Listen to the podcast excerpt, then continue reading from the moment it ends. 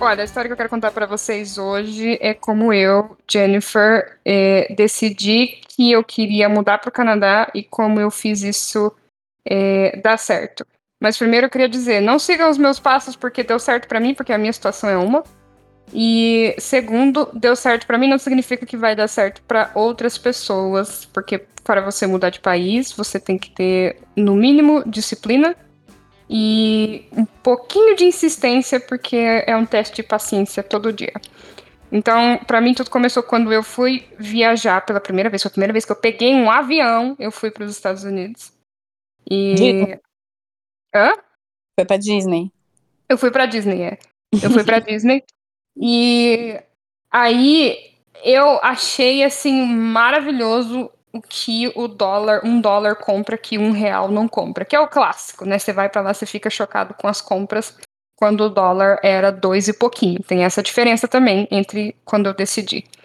E aí eu falei, nossa, né? Quero viajar mais vezes, que é o que acontece com todo mundo quando viaja. Passou o hype, né? Eu fui viajar, voltei, o dólar, meu dinheiro foi embora todo. Eu comi meu dinheiro basicamente e esqueci. Aí, um ano depois, nessa, nessa coisa de acender o bichinho da viagem, eu fui para Argentina. Eu fui para Buenos Aires, clássico destino dos brasileiros, né? Para dizer que foi para o estrangeiro. Eu fui para Buenos Aires e, gente, o que virou para mim a chave, sério. Eu fui numa farmácia em Buenos Aires e eu olhei um shampoo da Johnson de erva doce ou camomila, não sei, aquele do, do, do, da embalagem verdinha. E tava muito mais barato do que no Brasil. Aí eu simplesmente, nossa, que barato, vou levar, né? Johnson Johnson. Eu virei a embalagem produzido em São José dos Campos, a cidade que eu morei a minha vida toda basicamente, que é a cidade da Johnson. Meu, minha, eu tenho familiar meu que trabalha na Johnson. Eu fiquei pensando, eu não acredito que eu sou trouxa que o negócio que é produzido do lado de casa é mais barato em peso argentino do que em real. Aí eu decidi mudar tudo. Eu já estava formada na época de é, quando eu fui para a Argentina. É, eu decidi deixar a minha procura por arquitetura um pouco de lado. Eu era professora de inglês, então eu foquei 100% em ser professora de inglês. E no começo eu pensei, vou juntar 20 mil reais e vou levar tudo para o exterior. Ou seja, 20 ah, dólares. É, ou seja, exatamente 20 dólares. Aí, porque o que eu queria era um plano a longo prazo, né? Eu não vim para o Canadá ilegalmente, eu não vim no Canadá com susto. O meu plano era: vou juntar 20 mil reais, vou pagar um curso lá de estudante e vou ficar. Aí vem toda a pesquisa que você faz que você vê que isso não dá certo. Então eu tive que me programar. Eu fiz outra faculdade aqui, e para isso eu tive que juntar o dinheiro, porque no Canadá não é, é, mensalidade, faculdade você paga o semestre inteiro, então eu tive que me programar para pagar o semestre inteiro, tive que traduzir documentos, eu tive que correr atrás da faculdade me aprovar, e aí sim ver se o governo ia querer, eu tive que correr atrás de mostrar para o governo que eu tinha dinheiro suficiente, e eu tive que correr atrás é, a língua não, porque como eu era professora de inglês, eu tive esse privilégio, né, de estudar inglês quando jovem, dei aula, então não foi uma coisa que eu corri atrás. Mas é todo um processo, né, para você chegar aqui como estudante universitária, né, de uma faculdade, você tem que traduzir todos os seus documentos, eles têm que ver que você tem capacidade. Isso custa muito dinheiro, custa muita organização. Você tem que escrever uma carta para o governo falando: olha, me aceite porque eu sou linda, e tudo mais. E tudo depende, é sempre um dominó, uma, um fator depende do outro, né? Então a primeira coisa que você depende é, é dinheiro para traduzir todos os documentos. Aí traduziu, aí você entra em contato com a faculdade, aí a faculdade fala, me dá seu portfólio, né? No caso do meu curso de arquitetura.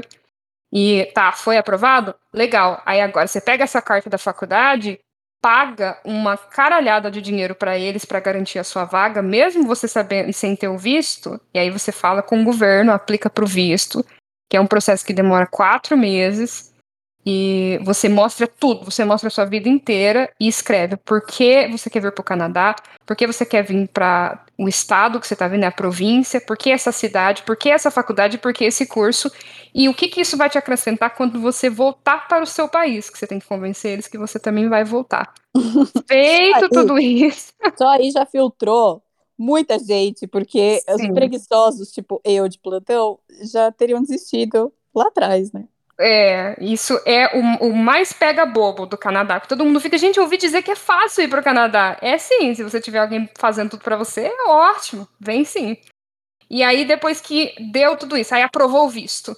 E aí você pensa, nossa, agora, né? Agora tá tudo certo. Ah, uh que você tem que pedir demissão, você tem que se preparar para dar tchau, você tem que comprar as malas e as, o que você vai levar tem que caber dentro dessas malas. Ou seja, se você tem uma coleção de 20 canecas igual a Miriane, pode esquecer, escolha duas. Nossa. E roupa você tem que filtrar, né? Não é todos os presentes dos, dos amigos que você ganha, por exemplo, que você consegue trazer, então você tem que desapegar emocionalmente de objetos, vender as coisas e dar fim, desfazer de carro, né? Desfazer de tudo Contrato que você de tem. Aluguel. Exato, né? Para mim essa é foi a parte mais chata que é o preparatório. Você tem que gastar, lá vai de novo dinheiro, né? Para passagem. Você tem que reservar, porque você está vindo para um país que você não, no meu caso, eu não conhecia ninguém. Eu não conhecia o Canadá, né, então eu pisei aqui a primeira vez, já foi para morar aqui, e ainda tinha o risco de eu ser negada na fronteira, né, no, no aeroporto, então tinha tudo isso, mas assim, eu não, não sou o tipo de pessoa que pensava nisso. E aí você tem que correr atrás de um Airbnb, né, para você ficar ao, ao, ao relento. E isso vai mais um dinheiro que você tem que pagar. Aí você chegou, né? Cheguei, então dei tchau para todo mundo, chorei, foi ótimo é, conseguir vitória, todo mundo acha que você é sensacional, todo mundo acha que o Canadá vai te dar um milhão de dólares quando você pisa aqui. Chegou, você tem que arranjar um lugar para morar, né? E assim, ninguém tem obrigação de te dar nada, porque quem é você no Canadá, né? Você não tem histórico financeiro, você não tem nada. E aí, né? O que, que você vai fazer com, com, com isso? Ninguém quer te alugar uma casa sem você ter emprego, por exemplo.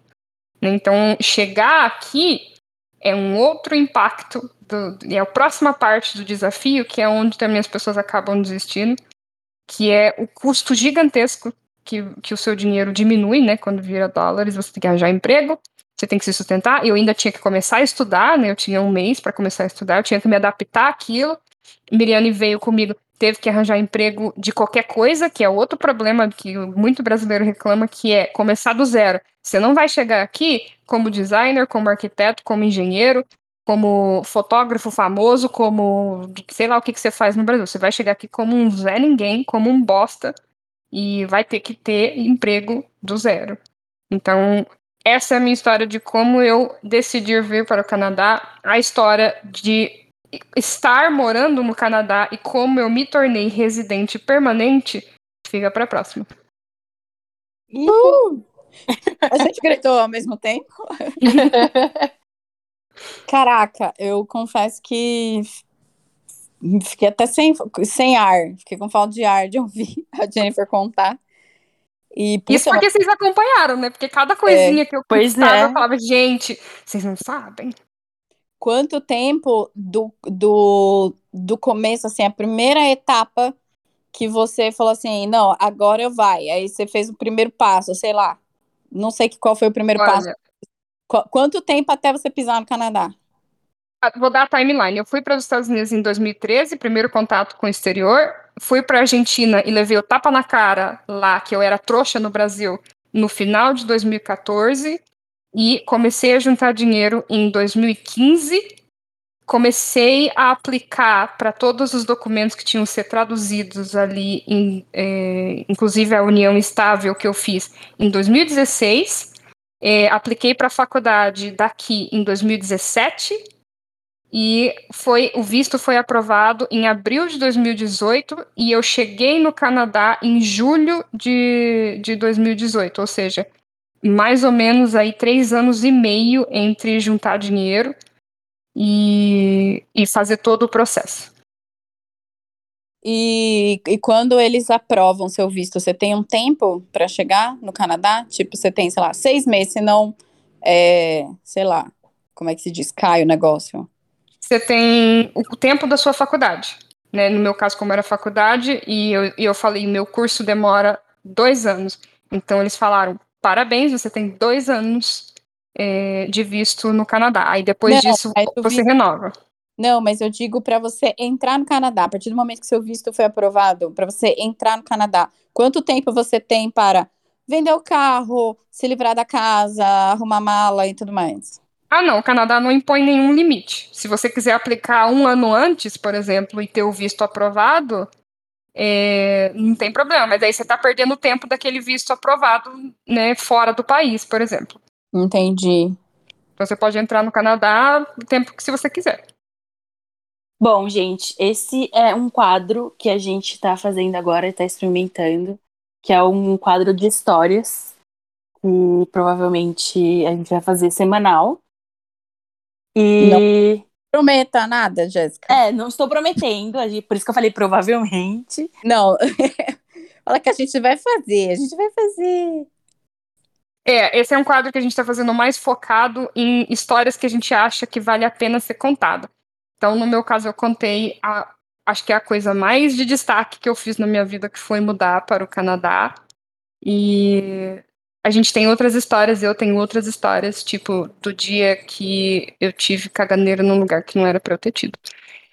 e, e, se vocês tiverem outras histórias que vocês acham que seria legal a gente contar aqui e debater sobre elas rapidinho, é, manda pra gente.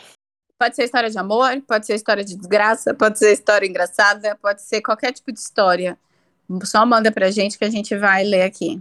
Ai, vamos fazer de história de amor. Gente, mandem história de amor para salvar a, o nosso humor. Por favor. Então, a gente vai dar prioridade então para a história de amor, aquelas. então é isso. Muito obrigado por ter ouvido. É, se vocês quiserem a parte 2 da história do Canadá, tem vários aspectos que eu posso falar. E é isso aí, gente. Boa sorte.